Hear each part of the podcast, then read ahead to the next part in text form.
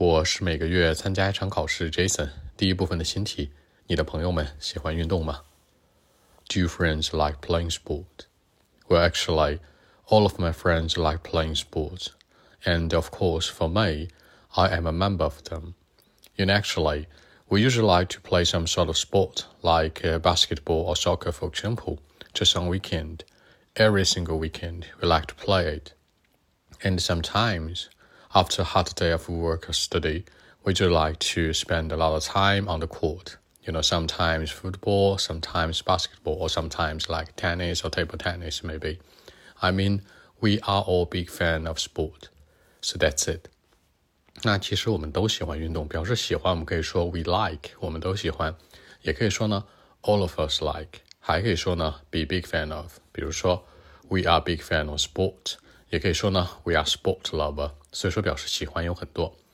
那除了平时，那我们周末的时候啊，或者忙碌之余都会。周末可以说 on weekend。那忙碌之余呢，after hard day of work or study 都可以。除此之外呢，还可以强调一个频次性。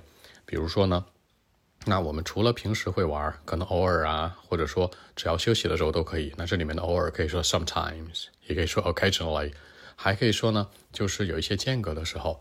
比如说 every single day 可能是每隔一天，或者说每一天，或者 every single week 这都可以。如果想表达更多的次数呢，比如说 twice a week 那一周两次，three times a week 一周三次都是 OK 的。好，我们再来一遍。Well, actually, all of my friends like playing sports. Actually, for me, I'm a member of them. You know, sometimes just on weekend or sometimes after a hard day of work or study, we like to play some sort of sport like uh, basketball, soccer, uh, tennis, table tennis, for example. We can play all of them. I mean, it's really important in our life. I mean, the sport. And uh, sometimes, you know, we like to play it just as I mentioned above, you know, just on weekend or sometimes on weekdays. But you know, actually, we can play it every single day if possible. So that's it. 好，那更多的文本问题呢？微信 b 一七六九三九一零七。